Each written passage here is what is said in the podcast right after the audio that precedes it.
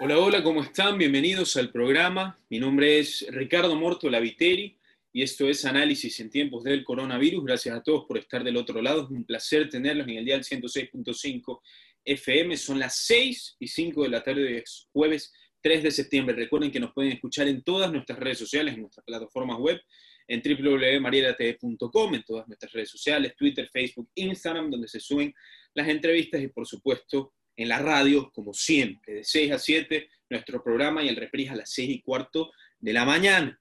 El tema más preponderante del día de hoy son las actualizaciones del caso Sobornos. Y dado a esto, tenemos aquí como invitado, es un placer recibir al abogado y docente en Derecho Constitucional Rafael Ollarte. Abogado, muchas gracias por estar con nosotros. Bienvenido a nuestra casa. Buenas tardes, don Ricardo. Un placer estar con usted, con todos los amigos de Radio Fuego y Marila TV. Bueno, abogado, eh, gracias por estar con nosotros. Preguntarle cuál es, em, en sus palabras o en su resumen, la actualidad del caso Sobornos.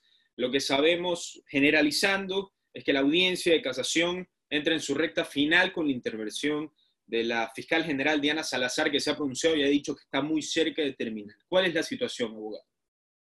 A ver, el recurso de casación, para nuestros amigos, no es un recurso común, es decir, no vamos a volver a analizar si los hechos del caso han tenido ocurrencia.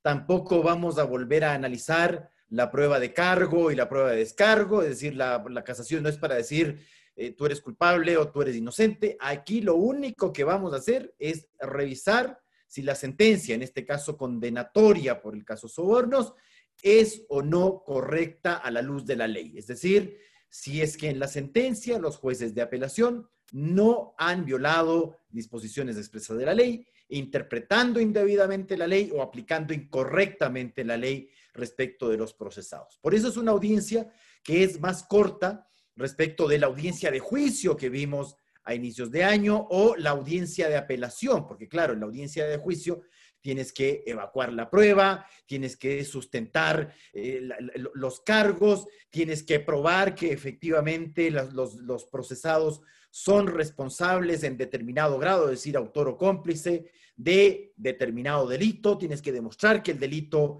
existe. En la audiencia de apelación volvemos a hacer referencia a los hechos y por eso es que esas audiencias son, son largas. La audiencia de apelación un poco más corta que la, que, la de, que la audiencia de juicio en primera instancia, pero claro, la audiencia de casación siempre será más breve porque ya no haremos referencia a la prueba, eso está prohibido, sino que sencillamente lo que hacemos referencia es si la sentencia es correcta o es incorrecta. Eh, abogado, para ser francos y para ser directos, con todas las pruebas que se han dado, con lo que se ha refutado, em, ¿cuál sería la sentencia generalizando o al menos en su conocimiento que sería no la más justa, pero la más obvia. O sea, una sentencia que al escucharla no se diga, bueno, esto es un poco bajo o esto es un poco inadecuado. ¿Cuál es su, eh, por así decirlo, su, lo que usted espera de esa sentencia? A ver, en general, creo que se ha probado bien el hecho de que hubo una trama de corrupción, en este caso en Ecuador, dado a través de la entrega de dineros a cambio de contratos. Y claro, eh, la forma como, como entregabas los dineros de la corrupción, estas coimas que llamamos en Ecuador, para obtener estos contratos, era la fórmula de los, entre comillas, aportes de campaña. Unos aportes de campaña muy sorprendentes, porque además la ley electoral ha establecido en ese momento un límite de aporte de campaña de 5 mil dólares, estableciendo además que los aportes de más de 100 dólares deben ser bancarizados, y tú lo que entregabas ahí eran, eh, como es, con... Eh, facturas respecto de la colocación de tarimas, de adquisición de camisetas, en algunos casos dinero directamente en cifras bastante elevadas, pero con una cuestión que era además muy, muy llamativa. Eh, yo recuerdo que allá por los 80, Osvaldo Hurtado decía que en el Ecuador hasta la corrupción es corrupta, eh, es decir, eh, das la coima, pero no sabes si te van a dar el, entre, entre, comillas, la contrapartida, pues, ¿ah? lo que es pagado. Entonces, ¿cómo se aseguraban muchos de estos empresarios la obtención del contrato? Eh, primero me das el contrato, cuando me entregas el anticipo, yo te entrego ahí ese, entre comillas, aporte de campaña y, y, estamos bien. Y usted me dirá, pero ¿cómo aseguraba que una vez que le dan el contrato, le, pagaba la coima. Claro, lo que pasa es que si no hago eso, no te pagan las planillas, eh, no, no, no, te completan los anticipos, es decir, te, te, metes además en muchos problemas porque te pueden terminar unilateralmente los contratos y eso te inhabilita. Incluso eh, las personas que han sido absueltas en este caso, en algunos casos, porque ahora porque la, la fiscalía los ha desvinculado o porque la justicia les ha dictado el auto de sobreseimiento o porque se les ha aceptado la apelación, es porque esas personas, en cambio, eran sometidas a exacción ilegal, es decir, llamaban a X empresario, a, X contratista y le decían, bueno, tú tienes el contrato tal y tienes que darme tanto. Y, el otro decía, pero ¿cómo? Tengo muy pocas ganancias. No sé, así la cosa, si no, te friegas aquí con, con nosotros. Entonces, evidentemente, esas personas fueron algunas desvinculadas, otras otras absueltas. Entonces, creo que el caso en eso está bastante claro. Ahora, el tema de Correa específicamente tal vez sea uno de los más complejos. ¿Por qué uno de los más complejos? Porque tienes que demostrar autoría mediata. Es decir, tú tienes que, y además, autoría mediata por instigación, decimos, es decir, que ha sido Correa el que ha instigado a que se realicen estos actos de corrupción. Y por eso es que el abogado de Rafael Correa, el doctor Zambrano Pasquel, ha indicado que esa es la, base de su casación. Pues dice, a ver, ¿Cómo me dicen que soy autor mediato cuando no cumplo los requisitos de autoría mediata? Es decir, no está diciendo, porque además no cabría ahí el recurso de casación de yo no soy autor mediato o no está probado que yo soy autor mediato. Eso está bien para la apelación. En la casación no. En la casación tú dices, a ver, en la sentencia se dice que yo soy autor mediato por esto y según la ley, esa no es autoría mediata. Ahora, ¿qué espera uno? Yo espero una, una, confirmación y espero que no se otorguen las casaciones, de modo general, no digo en todos los casos, pero básicamente en el caso Correa. Abogado, em, para ser francos, em, el tema de Rafael Correa pues ha caído probablemente en el momento donde él no está en el poder o donde él es árbol caído y donde se hace leña del árbol caído. O sea, se aprovecha para pisarlo cuando está en el suelo. No le estoy defendiendo, pero mi formulación es para preguntarle, ¿usted confía en la justicia del país? A ver, yo creo que su señalamiento es bastante agudo independientemente de que muchas personas también piensen aquello, eh, pero es una pregunta que uno no le suele formular. Claro, a ver, una cosa es Correa con poder y otra cosa es sin poder. Exactamente. Y eso, mira, perdón, eso no solamente lo vemos con Correa, lo, vimos con Fujimori y con otros. Claro, con cualquiera. hay, hay políticos que creen que porque ellos nombran jueces, tienen garantizada su impunidad. Pues. Y uno siempre recordaba, yo recuerdo cuando Hace 10 años nos, hablaban de la metida de mano a la justicia, ese tipo de cosas. Eh, se le hacía acuerdo al régimen.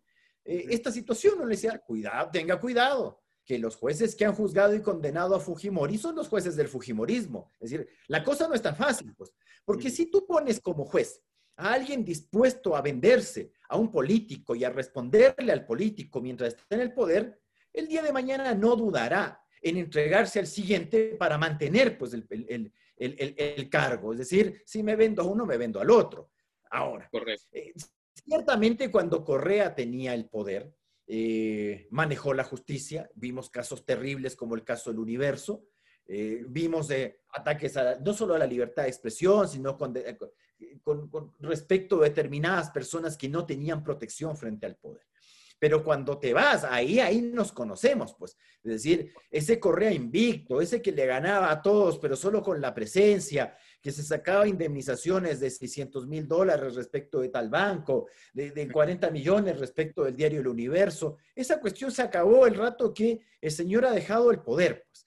Eh, entonces, cuando usted me dice, ¿podemos confiar en el poder? Yo, en, en, la justicia, yo creo que el, que el que no confía en la justicia de modo llamativo es también Rafael Correa, porque eh, tal vez su idea de la vicepresidencia de la República era eso, que, ocurra en Ecuador el fenómeno argentino. Sale Cristina Fernández del poder y claro, una cantidad de procesos por actos de corrupción innombrables pues eh, ocurrían en Argentina.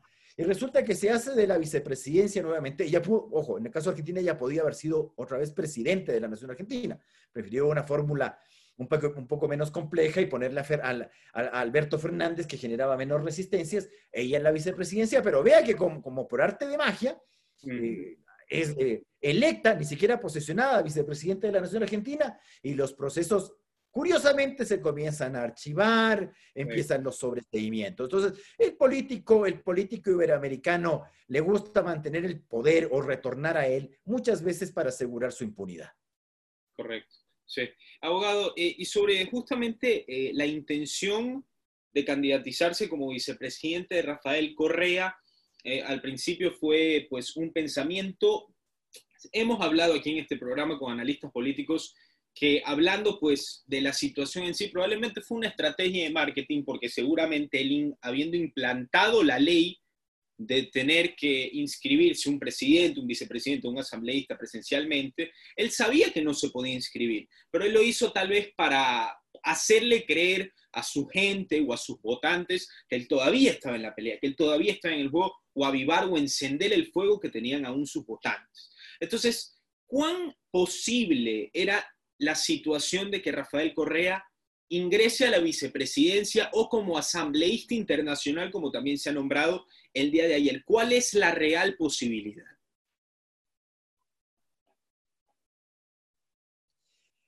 A ver, meterse en la cabeza de Rafael Correa es bastante complejo, porque tal vez respecto de lo, de lo primero, como el caballero tenía problemas de memoria selectiva, tal vez se olvidó de aquella disposición del reglamento de democracia interna aprobado en 2012 por quien había sido su secretario del agua, pues Domingo, Domingo Paredes, al que le, algunos llamaban Domingo 7.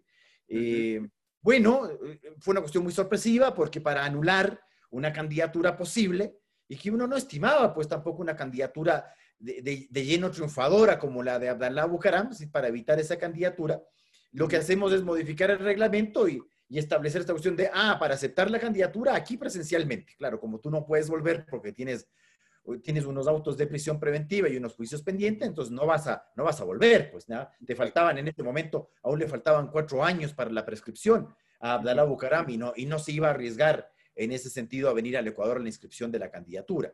Ahora, lo otro que uno decía, a ver, eh, debo hacer presente que mucha gente no tenía presente de que Rafael Correa no podía ser candidato vicepresidencial. Fuimos algunos eh, quienes hicimos frente, cuidado, cuidado, ahí hay un problema con la candidatura vicepresidencial. Pues es cierto que la regla general es que tú no puedes ocupar el mismo cargo de elección popular dos veces, continuo o discontinuamente, ¿ya? Dos veces.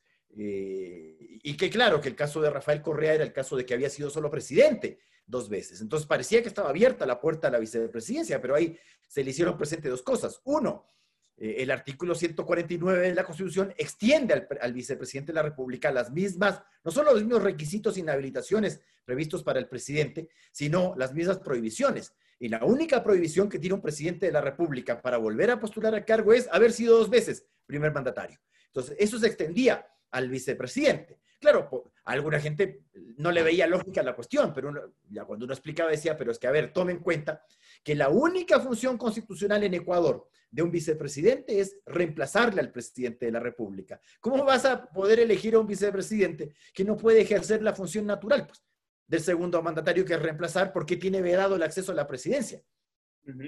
Entonces ahí se comenzó a entender este tema y claro, y, se, extendió ya la convicción de que no puede ser candidato, candidato vicepresidencial. Y, uno insistía porque decían, pero ¿cómo? Cristina Fernández en Argentina. Lo que pasa es que en Argentina usted puede ser presidente de la nación argentina dos veces consecutivas. Deja pasar un periodo y puede ser dos veces más. Es decir, es indefinido dejando siempre pasar un periodo intermedio a las dos consecutivas. Eh, no, es el caso, no es el caso ecuatoriano. Luego eh, se comenzó a pensar en lo de asambleísta por el exterior. No es así, efectivamente, mientras no tenga sentencia condenatoria ejecutoriada, con la constitución actual puede ser candidato, con la anterior no podía, pues, porque con la, con la, anterior los llamados a juicio por delitos de peculado, concusión, enriquecimiento ilícito y demás sancionados con reclusión, que serían ahora los que se penan con sanción de más de cinco años de privación de libertad, eh, estaban también inhabilitados. Antiguamente, entonces el caso de Correa o de muchos otros no podían presentar, no podían presentar candidatura hasta que no hubiese la sentencia absolutoria. Eh, como la Constitución 2008 fue hecha por esta gente para ellos, pues eliminaron esa, esa inhabilitación y se abría la puerta. Entonces, la posibilidad de asambleísta por el exterior estaba abierta. De hecho, en, el famoso procedimiento de democracia interna de, de, perdón, de, la, de Centro Democrático, se hizo una cosa muy graciosa porque se lo nomina para la, para la vicepresidencia, pero también se lo nomina para asambleísta por el exterior. Las dos cosas. Eh, claro, si no, si no es lo uno, es lo otro. Pero resulta que, claro, no contaban con la astucia de que don Rafael Correa iba a darse una vueltita por París y que cuando vuelva, claro, iba a decir, perdón, tienen que estar confinados 14 días. Y resulta que no puede ir al consulado, a la embajada ecuatoriana en Bruselas a hacer acto de presencia y aceptar esa candidatura tampoco. Entonces, y de hecho esta cosa le complica incluso al, a su binomio Arauz, porque no tiene binomio. Vea que el día de mañana le puede pasar la que le pasó a Abdalá Bucaram. No es que, no, no es que le van a decir, vea, reemplace al candidato vicepresidencial, sino que le van a decir, no hay binomio, está rechazado, porque más han insistido en esta cuestión. Una cosa es que tú, una cosa es que binomio no cumple un requisito, que tú digas, a ver, no tiene la edad, reemplácelo, o tiene una, una inhabilitación, reemplácelo, o incurrió en una prohibición, reemplácele, y otra cosa es que no haya aceptado la candidatura. Entonces, claro, tú no puedes poner en papeleta a alguien que no aceptó candidatura. Entonces te pueden rechazar el binomio y te pueden decir, vuelva en cuatro años. Ese es un riesgo que está corriendo Rafael Correa. No sé si será la idea. Yo, como le digo, me es muy difícil interpretarle a Rafael Correa, porque claro, uno dice, hay unos errores aquí medio tontos, ¿no? Que, que ha cometido, pero no sabe si son errores o son cosas intencionales. lo, intencional es decir, si no soy yo, no es nadie. Entonces le pongo a este, este, este, este señor Arauz, que no conocíamos, o sea, lo conocía alguna gente enterada, pues porque además en Ecuador, si tú le, si tú le preguntas a la gente cuáles son los ministros, lo más, probable es que identifiquen a uno que a otro, a Martínez porque no lo quieren, al ministro de Energía, al de Salud porque lo ven mucho, a, María Paula Romo de Gobierno porque también se le ve mucho, tal vez al de Defensa, al general Jarrín, pero eh, tú empiezas a, decir, pregúntale quién es el ministro de Cultura, tal vez se acuerdan que es Velasco, pero eh, lo más probable es que no. Entonces, claro, eh, cuando, cuando sale este señor Arauz, me dice, ¿y este quién es? Ah, ya cumple el mismo requisito que Correa, fue ministro dos meses, pero con un agregadito ahí, pues con un contratito de, de unos milloncejos por una cuestión en Loja, ¿no? Una, una cosa que no se ha terminado de aclarar. Yo decía, ¿por qué hará esto? Porque Mira, yo no soy de la Revolución Ciudadana, yo soy derechista, estoy totalmente lejano a esta, a esta gente.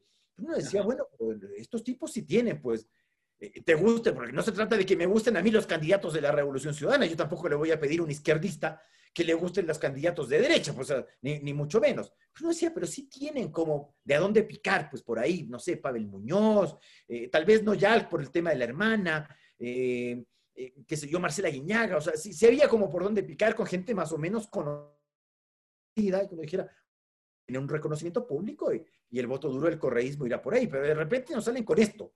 Y ahí uno dice, oye, eh, ¿cuál es el truco acá? ¿Es que acaso Rafael Correa quiere ser candidato vicepresidencial para decir, bueno, ya te pusimos la banda, renuncia rapidito porque ahora llego yo? Es decir, tratar de hacer ese fraude a la Constitución. ¿O realmente no quieres ganar la elección y por esa razón has hecho todo este show de venir con tu laptop o con tu tablet y, poner tu cara ahí y con un poder, cosa que tú mismo habías dicho hace siete años que era un show y que eso no se podía hacer, pues. O sea, ¿cómo es posible que tengas tan falta de memoria y decir, decirle a Abdalá Bucaram que él era un prófugo y que era un cobarde por no venir y que debería venir a inscribir la candidatura acá para que aquí le capturen y responda la justicia? O sea, perdón, esa, esa cuestión de, no sé, escupir al cielo, como dicen acá en, en Quito, bueno, y que para que te caiga. Eh, nunca me quedó claro mismo qué quería Rafael Correa con esto. Así es. Eh, abogado, justamente que usted estaba nombrando a Abdalá Bucaram, la ministra de Gobierno, eh, a falta de menos de seis meses para las presidenciales del año 2021, em, se habla más de cuestiones de corrupción, peculado, más de 60 legisladores incluidos en casos de corrupción, se habla se acusa a la ministra de Gobierno, a un expresidente. Eh, realmente estamos en, una situación muy turbia en la política ecuatoriana. Pero también llama la atención que después de tanto tiempo, justamente en época de coronavirus, justamente en época de recesión económica, caiga todo este terremoto. Entonces, ahí yo le pregunto, ¿esta es la época más turbia en el, en el ámbito de la corrupción en la historia del Ecuador? Y le hago una repregunta por las mismas ¿Por qué justamente todo esto sale a la luz en esta época de coronavirus? No es porque este año y por la, por la cuestión de las elecciones que estamos viendo tantos casos de corrupción. Lo que pasa, eh, mi, querido Ricardo, es que hemos perdido la memoria. Porque claro, vamos unos, unos años más atrás, por ejemplo, ¿qué pasó con los escándalos de corrupción del tema del terremoto en Manabí? Los recursos del terremoto en Manabí. ¿A dónde fueron a parar esos tres mil y pico de millones de dólares? Que además salieron de impuestos. Pues, ¿Dónde están? ¿Qué pasó con eso? Es decir, a ver, perdón, y, el aeropuerto de Manta sigue ahí, pues. Ah, en Pedernales hospital todavía no hay. Y uno dice, pero bueno, pero ahí hubo un impuesto incluso para este tipo de cosas, se recaudaron unos miles de millones de dólares y resulta que esta cosa se fue para otra parte. Y lo que ocurre es que hoy día estás teniendo tantos actos de corrupción que un acto de corrupción tapa otro. ¿Acaso nos acordamos de ese eh, supuesto ministro de Agricultura en este régimen que se jactaba de que él había pagado para ser ministro de Agricultura y él estaba repartiendo cosas, de los temas de, precios señalados oficialmente, cosas por el estilo? Y dice, bueno, ¿y qué pasó con ese caso? Bueno, ni te acuerdas de, de esas cosas. Ya no nos acordamos de la señora Ocles tampoco. Lo que pasa es que a diferencia de lo que ocurría hace algunas décadas, claro, yo recuerdo en los 80, cuando yo era muchacho, ¿cuáles eran los actos de corrupción? Pues terribles. Las muñecas de trapo, el arroz con gorgojo, los 150 mil dólares de Rangasit, el caso de Cohospital, hasta te acuerdas de los, En el caso de Sixto Durán Ballén, ¿qué se le dijo? El, tema de flores y miel, porque el señor hizo ni sé qué cosas con un préstamo y con un avión del, gobierno. El tipo se fue y eh, esposo, cónyuge de una de las nietas, se puso a buen recaudo fuera del país. Y eso fue escandaloso. Eso ahora es el pan del día, es un vuelto, es, es menos que anécdota. Aquí se te largan todos y tú ni te enteras, pues. O sea, hasta ahora no sabemos dónde está este, este, este señor, eh, don Cristian Viteri, dónde está, ¿cómo se llama esta señorita que fue eh, gobernador de Guayas, asambleísta? Bueno, ya se, nos van hasta los nombres de, estas, de estas personas. Mañana nos vamos a olvidar de Salcedo y compañía. Entonces, lo que, lo que uno tiene ahora son tantos actos de corrupción que en la memoria ya no nos da. Y que además los, que cometen estos actos de corrupción, como hay tanto acto de corrupción, dicen, bueno, parece, parece buen negocio, por eso es importante el caso Sobornos, en eso es importante. Yo no creo que sea histórico, pero en eso me parece importante. Porque uno dice, a ver, si la gente ve, nuestros hijos, nuestros, los estudiantes, están viendo que es fácil llegar a la política, porque hablamos de gente joven, tienen que venir jóvenes. Eh, los otros hablan, no, que el joven es un inexperto, que, el viejo es un mañoso. Eh, o estaríamos todos tan podridos, porque uno dice, a ver, Mendoza no es pues un viejo precisamente, es un muchacho. Y ha hecho esto, de entrada uno dice, eh, alguien que parecía que estaba cobrando una notoriedad política importante, se lanza una de este calibre, independientemente de que nos guste o nos desagrade el sector político de donde, de donde proviene. Pero claro, entonces parece que la gente dice, ah, no, pues esto es un buen negocio, meterse a la política, un cargo de estos, eh, te, forras y luego ni te persiguen, pues, porque la gente ni se acuerda, porque, porque además tienes una fiscalía con limitaciones también. Yo no digo que la fiscalía lo hace mal, pero todo requiere recursos. No tenemos fiscalía anticorrupción, es decir, fiscal especializado anticorrupción, porque a la señora María Carmen Maldonado no se le ocurrió mejor cosa frente a toda esta cuestión tan salvaje que estamos teniendo de negarle los recursos a la fiscal Salazar. Entonces, claro, ella pide, necesitamos fiscales anticorrupción. No, no hay plata. Listo, ahí te niego. Eh, hasta ahí nomás has llegado. Entonces, claro, combatir la corrupción con lo que tiene es un esfuerzo grande, pero hay tanto que, se que tratas de pescar tal vez lo más importante. Entonces, las cosas que antiguamente eran importantes y que ahora son raterías de segundo orden, un millón, dos millones, eso lo dejas pasar. Y cuando la gente además ve que si eventualmente le condenan a alguien, como el señor Alexei Mosquera, que te condenan y que a los dos años sales por, la, por, por, el, por el, régimen de la, llamada prelibertad. Eh, bueno, entonces la gente dice, bueno, entonces yo para qué trabajo y para qué estudio, pues. Entonces, claro que es importante estos casos en que sanciones a la corrupción, porque si tú no sancionas a la corrupción, parece que la promueves, pues.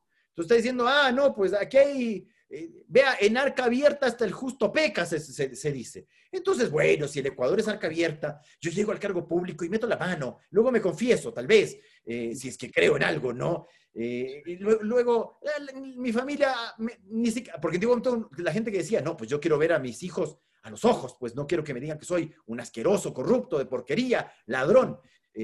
Ahora, no sé, pues si hemos criado también a los muchachos como para que, para que ellos prefieran un padre honesto o padre con plata y que les, y que, y, que les satisfaga todas sus pretensiones y que los, los chicos sigan por la misma senda que el asqueroso del padre. Pues.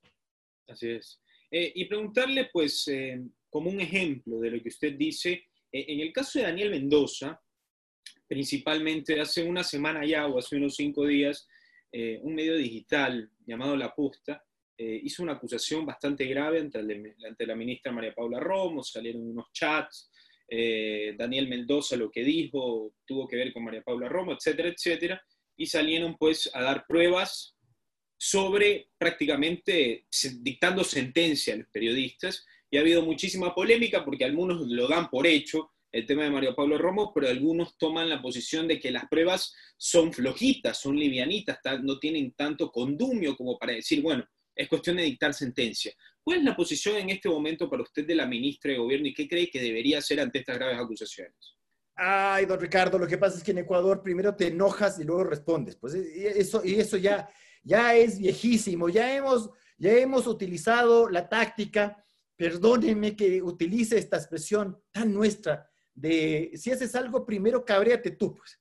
Entonces, con eso ya parece que estás perdonado. Entonces, llega a la casa pateando al perro, eh, azota la puerta, mándale miércoles a todo el mundo, para que nadie ni te pregunten ni te frieguen. Yo soy funcionario público y por lo tanto no tengo que responderle a nadie, a pesar de que se, se, entienda que estoy sirviendo al público y que debería yo responder las cosas que me dicen. ¿Para qué me meto? Pues o sea, perdón, si yo no quiero que me pregunten cómo hago las cosas y por qué las hago y satisfacer las dudas, ponte una panadería con tu plata y ahí vos ves cómo haces el pan y cómo lo vendes, a la hora que abres, a la hora que cierras, si la harina la compras más cara, más barata, si el pan lo vendes bien o mal. Eso ya es asunto tuyo. Si quiebras, quiebras vos, problema tuyo y de tu familia. Supongo que tu familia le responderás. Pero claro, el político ecuatoriano es un tipo que hace harto rato, hace harto rato, está dado a contestarte enojado. Se enoja a ver, aquí no se trata solo de si María Paula Romo es o no la que repartió los hospitales, porque de hecho de esos chats no se ve nada de aquello. Ahora sí se ve, perdone que lo diga también, un tráfico de influencias. A ver, perdón. Eh, el asambleísta tiene varias prohibiciones en el artículo 127 de la Constitución. Una de esas prohibiciones tiene que ver con esta cuestión de eh, tramitar nombramientos de cargos públicos. Perdón, es una norma elemental. Si un asambleísta te dice, ayúdame para nombrarle a Tito Nilton eh, de, ¿cómo es? De gobernador en eh, Manabí, y, y, el cargo de gobernador es un cargo ejecutivo, y se entiende que ahí tiene que también responder la ministra de Gobierno por las facultades que tienen los gobernadores en materia de policía. Recordemos cuáles son las facultades de los gobernadores. Y resulta que misteriosamente el tema del juicio político, el señor no asiste y el otro es nombrado. Bueno, si hay que investigar. Bueno, de hecho se está investigando. Afortunadamente se está investigando porque tampoco podemos eh, quedarnos en el Ecuador con el tema de, ah, ya, eh, hemos dicho una ese porte, tengo unos chats ahí que no son chats amables. A mí que me importa lo de la fiesta, si te fuiste a la fiesta, al matrimonio, no te fuiste. Eso es asunto de cualquiera. Pues ahí, ahí yo, yo veo gente que dice, ay, es que se fue el matrimonio. Bueno, si usted no conoce a nadie, lo mismo que te hacen cuando te... Ay, pero se ha tomado una foto con fulano. Sí, yo también me tomo. Yo no soy un tipo tan conocido, pero también cuando voy a dar conferencias, hay gente que se toma fotos con uno. Y bueno, yo no sé lo que es el señor, pues. Y el señor tampoco sabe lo que soy yo. Pues imagínate que el día de mañana me lanzo una graciosa y después digan, ah, vea, Ricardo Morton, usted le entrevistó la semana anterior a este tipo. Pues sí, pero le entrevisté nomás, pues. ¿Qué, ¿qué tengo yo que ver con las cosas? Pero claro, si el, si el chat ya es, ya, ya, sí, sí, eh, gracias por, sí, vamos a hacer esto. Bueno, la, cosa cambia de color. Y, lo que, y, aquí yo voy a sacarle a María Paula Romo del tema este. ¿Por qué razón? Porque sí merecemos una respuesta a los ecuatorianos. Es competencia exclusiva y con la reforma del 2011 a la Constitución excluyente del Ejecutivo la infraestructura en materia de salud del Ejecutivo. Así es que, si es que se han entregado hospitales, para que el asambleísta tal o cual ponga al gerente, ponga al este y al otro, al director y lo maneje de ese modo. Esa cuestión no es pues que el, que el, asambleísta lo puede hacer porque se le ha ocurrido, sino porque alguien se lo ha entregado y ese alguien está en el ejecutivo. ¿Quién es el que debería sacar la cara en esto? Pero que en esto deja harto que desear porque tampoco asoma, es el presidente de la República, es el primero que tenía que haber respondido respecto de esto. Yo no estoy diciendo el ministro Ceballos, porque el ministro Ceballos es de recién, pues recuerde que es el tema de la pandemia. Pero esta cuestión viene de antes. A ver, ¿quién fue? Yo quiero saber quién fue. Yo, también quiero saber, a ver, cómo así asambleístas manejando hospitales contra prohibición expresa de la Constitución. Los asambleístas no pueden tramitar partidas. Los, los asambleístas no pueden tramitar nombramientos. Y, o, y uno empieza a vincular que el asambleísta tal, que el asambleísta cual. Ah, bueno, ¿qué vamos a esperar? Porque si, también de estas esperamos, cuidado que lleguen los otros al poder y usen eso para destrozar a los anteriores, pues porque así es el Ecuador. Yo llego al poder y llego al poder a vengarme del otro. Cuando salgo del poder me pisan a mí. Y, claro, entre, eso, entre todo este pisoteo entre políticos, los giles perejiles de los ciudadanos estamos en medio, pues viendo esta, esta gracia, ¿no? Así es.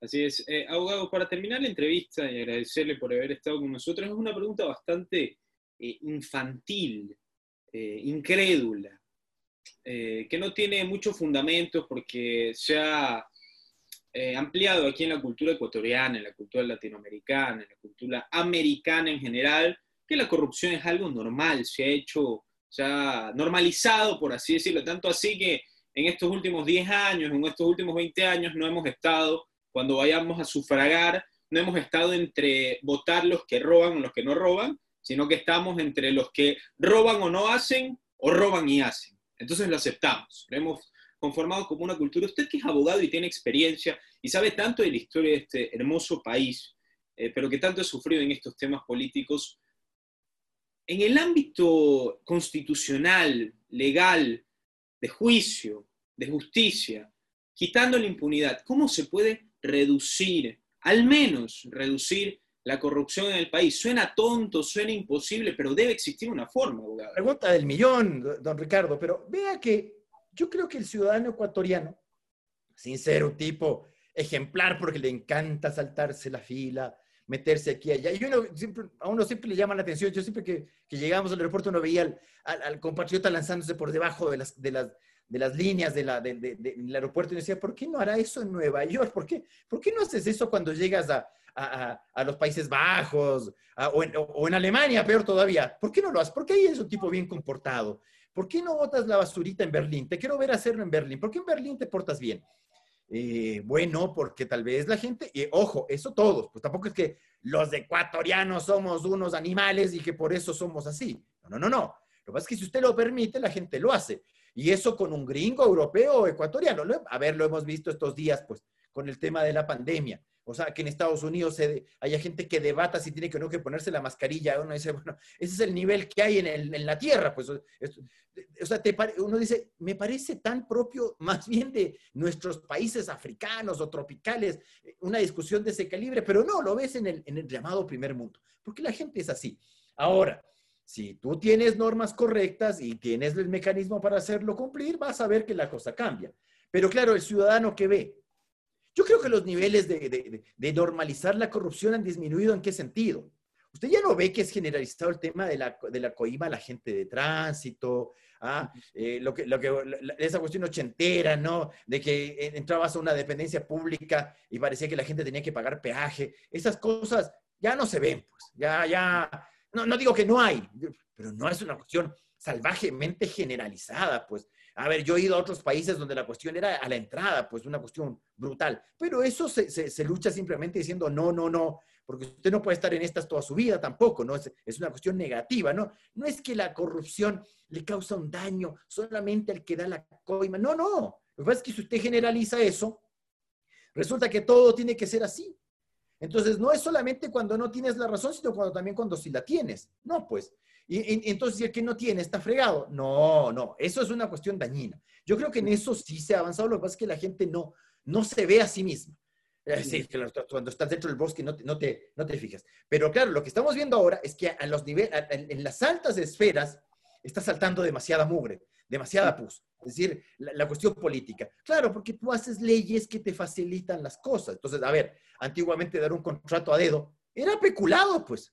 Y la diferencia, ¿y ahora qué es? Tráfico de influencias. Ah, no saldrá alguien que me diga, pero vea, el 257C del Código Penal anterior establecía la misma pena que el actual, de 3 a 5 años. Sí, sí, pero el peculado es imprescriptible, pues. El peculado se persigue en ausencia, el trafiquito de influencias no, pues. En cinco añitos prescribe eso. Ajá, Entonces, sí, sí hay una, una diferencia gorda, pues, en lo que hacen las cosas. Y si encima te empiezas a dar inmunidades, prerequisitos, requisitos de admisibilidad para que los juicios se caigan, bueno. Entonces, claro, la lucha contra la corrupción es una lucha diaria y es una lucha también de ejemplo. No está haciendo tonteras delante de sus hijos, tampoco detrás de ellos, pero peor de todo, que, que creen que es normal e, el tema de pagar una decisión, el tema de que haya que dar, eh, eh, caerle bien a la gente, que esto es una cuestión de, de, toma y daca, de favores van, favores vienen, temores. Esa es una cuestión que perjudica. Vea, los países desarrollados no son desarrollados porque la gente de esos países sean mejores que los nuestros. ¿Por qué los nuestros cuando van a Alemania, a esos otros países, triunfan? ¿Por qué? ¿Y por qué usted los ve? Se sacan la mugre, pero al final salen, salen con mucho esfuerzo. ¿Y, acaso es que eh, los, los, ecuatorianos son menos inteligentes que los de no sé dónde? No, no es así. Recursos naturales tampoco va por ahí. Usted tiene países riquísimos en recursos naturales. Nigeria con el petróleo, la República Democrática del Congo con los diamantes, tienen diamantes eh, eh, en, el piso. No digo, bueno, estoy exagerando, pero no, el tema no es recursos naturales. ¿Por qué países que uno dice comparativamente son pobres? Y la gente no es tan viva, ¿no? Entre comillas, ¿no? Eh, ¿Por qué son desarrollados? Porque respetas la ley. Eso, porque respetas la ley. Los países desarrollados respetan la ley, entonces te dan un marco de seguridad. Acá, ¿qué seguridad tiene un inversionista decir, a ver, yo voy al Ecuador, pongo mis reales ahí y el día de mañana me salen con cualquier cosa y, he perdido la inversión? Mejor no voy. pero la misma gente ecuatoriana entonces, cuando te hacen cosas como cobrarte impuestos con efecto retroactivo, pero si yo ya pagué el impuesto del 2019, ¿cómo va a cobrar el impuesto? Lo que pasó para el terremoto de Manaví. Sí, pero si ya pagamos el impuesto del 2015, es que tienes que ser solidario. Pero yo no tenía previsto esto, no me importa. Pero este año no estoy ganando, me vale, tienes que pagar otro impuesto. Entonces, claro, eso te genera inseguridad jurídica. Este, este irrespeto a la ley además hace que el ordenamiento jurídico sea inestable. Entonces, tú, tú me puedes decir cuál es la moneda del Ecuador en el año 2025. Pero si ni eso podemos contestar. Porque una, en una de sale un loco y, te dice, bueno, patacones, papelitos, bonos, el dólar electrónico ecuatoriano, hay uno que dijo eso, que ahora se hace el desentendido, porque cuando, cuando eres académico, dices lo que la que se te canta, cuando eres candidato, tratas de ocultar lo que has dicho y lo que piensas. Señor Arauz debería decirnos eso del dólar eh, electrónico ecuatoriano, de una vez aclararlo. Pero eso es inseguridad, pues tú dices, a ver, eh, a ver, ¿ahorro en Ecuador o no ahorro en Ecuador? Porque una de esas, eh, mis 20 dólares en, el año no sé cuánto ya no va a ser 20 dólares, sino 20, no sé, pajaritos, sucres, huevitos, no sé cómo le vayas a llamar a la moneda. Entonces, claro que eso no te permite desarrollar. Así es, abogado usted en este programa ha denotado o ha dejado entender que usted es un hombre brillante, abogado y que la tiene clarísima. Y nos gustaría a todos los espectadores, a todos los radioescuchas y por supuesto a mí en Radio Fuego saber por quién va a votar un hombre tan brillante como usted en las elecciones del 2021, abogado. Yo, gracias por lo de brillante. Voy a grabar eso y se los voy a poner a mis hijos para que escuchen. bueno, pues no, no creen que el, el, el, taita es un, es un, ahí, un animal botado, no, no. Entonces, mira, mira, aprenden, siéntanse bien, no, no, no, no, no la miren a uno tan a poco, ¿no? Cuando uno llega a la casa. No, no, eso sí me quieren. Parece, o se hace. Eh, yo soy derechista, debo decirle. Eh, me cuesta mucho votar en Ecuador porque yo soy derechista, derechista. No, no, no soy medio derechista. No soy un poquitín derechista. Tampoco creo la gente que me dice que no. ¿Ah? ¿Conservador o liberal? Conservador. De hecho, el único partido al cual yo fui afiliado fue el conservador. Desapareció y, nunca más. Entonces, sí me cuesta algunas cosas. Entonces, trato de votar por el más derechista que hay. Ahora, claro, debo decir, no quiero decir con esto que iba a votar por él, no me gustó que, por ejemplo, Jaime Neboto fuera candidato. Yo creo que era una obligación, perdón que se lo diga, era una obligación ser candidato. Obligatorio. Para eso estás ahí. Porque si vas a estar para tonteo de director de un partido y líder de un partido para luego no mojarte, porque vamos, ay, es que puedo perder. Ay, entonces el Barcelona no debería presentarse a, jugar porque puede perder. Pues eh, no, no es así. No estoy, perdón, no estoy bajando la cuestión a la categoría del fútbol que me encanta, eh, pero sí a una cuestión de, oye, si te metes en esto es para, para, para llegar al poder. Eh, luego, eh, el tema de, de, Lazo, por, ejemplo, a mí me gustan las cuestiones, lo que me gusta de Lazo a mí es que dice las cosas sin, que, sin importarle si eso le hace o no perder un voto, y me parece que así deberían ser en general los candidatos. O sea, yo digo que estoy en contra de la ideología de género, que no me gusta el código de la salud.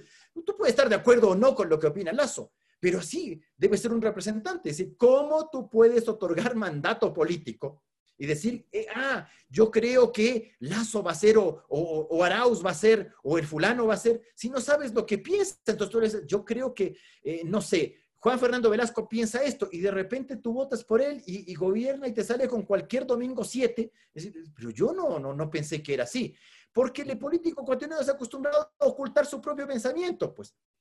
Entonces tienes que ser medio progre, pero no mucho. No, no, esa, esa, esa no claridad a mí no me gusta.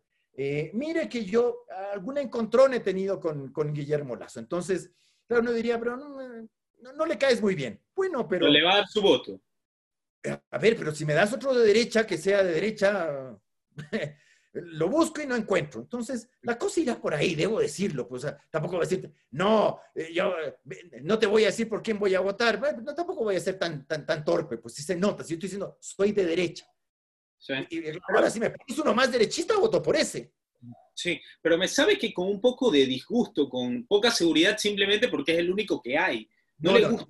Ah, pero a ver, esa es otra cosa, don Ricardo, pues. Y uno quiere a alguien que piense exactamente como uno, tiene que presentarse uno mismo, pues. Exacto.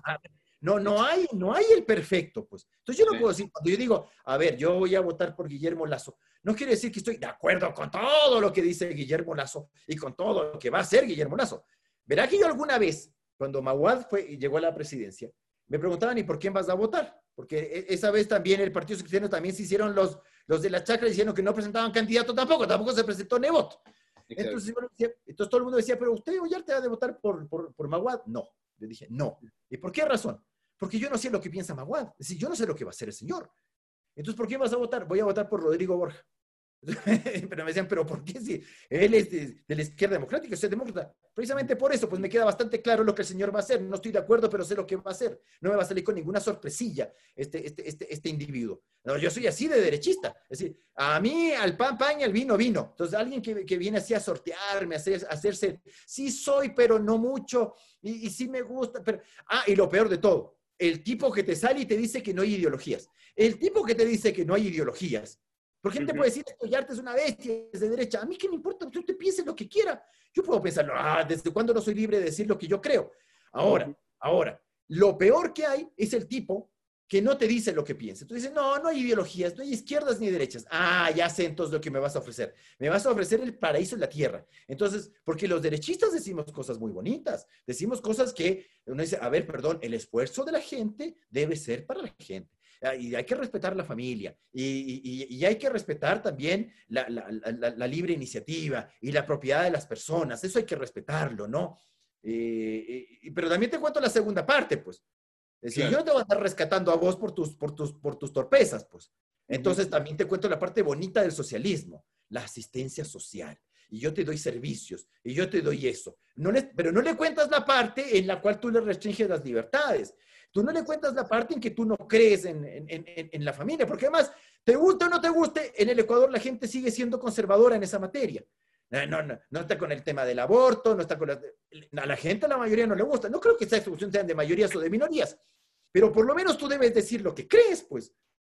Ah, porque lo otro es, ah, yo voté por este, a lo Piñera, yo voté por este señor, y resulta que este tipo para eso votaba por el, por el izquierdista. Pues. Usted ve lo que pasa en Chile. Señor que es elegido presidente por la mayoría de los chilenos y lo que hace es venderse a los otros, porque uno, llegan unos tipos y te, queman las estaciones del metro y, y, de repente uno dice, bueno, ¿y dónde está Piñera? Para eso, para eso votaban por, por el Guillermo, pues por el, por el candidato de la izquierda, tal vez no hubiesen pasado tanta tontería.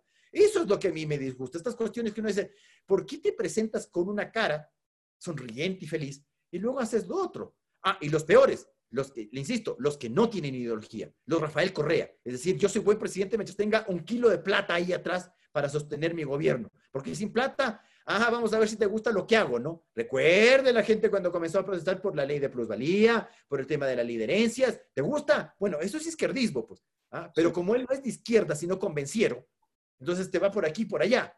Por ejemplo, yo creo que se debe explotar los recursos naturales no renovables, respetando la naturaleza, obviamente, hay que ser rígidos en eso, pero hay que explotar, pues ahí está. ¿Qué vas a esperar? ¿A explotar el petróleo cuando ya no sirva en el siglo XXII? Eso ya no va a servir. Tienes que explotar ahora, te vas a quedar con esa cuestión ahí y no te va a servir de nada y tu desarrollo nacional ahí queda. Ahora, pero si tú me dices, yo estoy como Yacu Pérez, yo estoy en contra de la minería, yo prefiero a alguien que me diga que está en contra de la minería, alguien que me diga, no sé, ya veré, y, según corre el, viento. No, pues, permítele a la gente poder elegir. Por ejemplo, yo te puedo decir, yo no voy a votar por Yacu Pérez. Nos conocemos, ah, tenemos, no, tenemos una gran relación, pero tampoco somos enemigos ni nada de eso. Pero yo le puedo decir, vea, yo por lo menos sé lo que usted cree en esta cuestión. ¿Y el resto? Mejor te callas, ¿no? Mejor, mejor no me cuentas lo que dices del, tema minero y del tema petrolero, porque claro, no, no, no, toquemos esos temas sensibles, porque esos temas sensibles te hacen perder votos. Y es más, hay influencers que dicen que no se debe hacer eso. Oh, Guillermo Lacho ha dicho ni sé qué cosa del, del Código de Salud, ha perdido votos.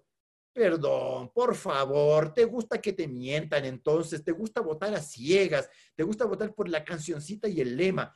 Déjenos votar bien si usted es de izquierda, preséntese bien como la izquierda. Si usted quiere, cree que la dolarización no sirva, váyalo diciendo. Si usted cree que hay que meter dinero electrónico, váyalo diciendo. Deje que la gente vote en paz, que no, se, que no sea engañada. Déjense de esa cuestión.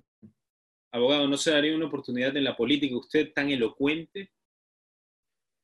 A ver, lo que pasa es que yo no tengo ni la paciencia ni el, ni, ni el don aquel de los políticos. Yo sí debo reconocer que para ser político hay que ser bastante sufriente o bastante cara dura o bastante piel de chancho en algunas cuestiones, porque hay gente que le resbala todo, ¿no? Que le resbala todo.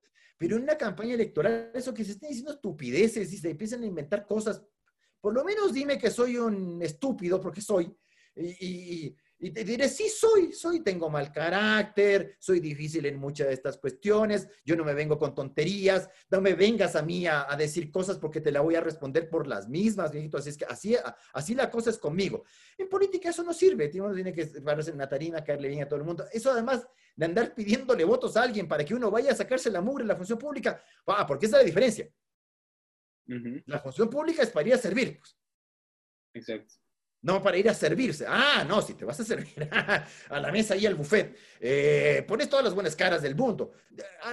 Vemos bastante. Ese es el problema de la política ecuatoriana. Y, me da culpa, porque mucha gente dice, ¿por qué no te metes en la función pública? Eh, ¿Por qué sigues en tu zona de confort? ¿Por qué no aceptaste la corte tal o ni sé qué? Porque no, no, no, no, no me da así como para decir, sí, estoy buscando cargo público. No, no legítimo. Si a usted le gusta la política, yo me encantaría que a todos los que les gusta la política sean gente dispuesta a ir a hacer ese sacrificio. En mucho sacrificio. Porque ah, eh, yo sé que en el Ecuador la gente gana mal. Hay mucha gente que gana muy, muy mal. Y gente ahora en la pandemia que le va a parecer ofensivo lo que digo. Eh, va a decir, chuta, pero no tengo yo ni trabajo. Pero en comparación con ciertas actividades, lo que, lo, lo, lo que en política puedes hacer no es pues lo que haces en tu actividad privada. Entonces, sí, sí, vas y dejas. Entonces, esas, son, esas son las diferencias. Perdone que sea tan honesto, me acabo de, decir yo mismo que soy un infame, pero eh, sí, no, el tema de meterme en la política no, no, no, no, ha estado en mis, en mis afanes. No está en sus afanes. Ah, no, una vez fui candidato, ¿eh? eso sí. Claro, a la constituyente, pues. Ojo que yo voté que no a la constituyente de Montecristi. Yo cuando dijeron, ¿quieren la constituyente? Dije que no. Eh, pero cuando fue la selección me dijeron, oye, pero es constituyente, pues ya es para hacer la constitución y tú haces eso, métete acá, bueno, ya, y puse la firma. En ese entonces no se requería la presencial ni nada, eso la firma. Y claro, cuando comenzó la campaña, eh, claro, uno iba así. Entonces, la, primera que me dijeron es, ¿cómo se te ocurre venir a meterte aquí con traje? Y además venir en tu carro. pero si es mi traje con lo que yo trabajo, pues, o sea, yo trabajo así todo el día. Eh, o sea, esto no es ropa de, fiesta, pues es mi, ropa de trabajo. ¿Qué quieres que haga? Y, el carro es el carro que tengo, pues ¿qué quieres que se venga en bus para hacerme el, humildito, no sé qué? No. Entonces ahí como que me comenzó a aburrir la cosa y dije, yo, ¿por qué tengo que poner otra cara? Y, y hasta ahí dejé, no hice ni campaña. Saqué una votación interesante, pero obviamente no iba a llegar re nunca, pero re nunca. bueno, abogado, entonces vamos a ver si en el futuro se le da ha sido un placer tenerlo aquí. Muchísimas gracias, abogado. Don Ricardo, esté muy bien. A todos los amigos. abogado. Hasta luego. Chao, chao.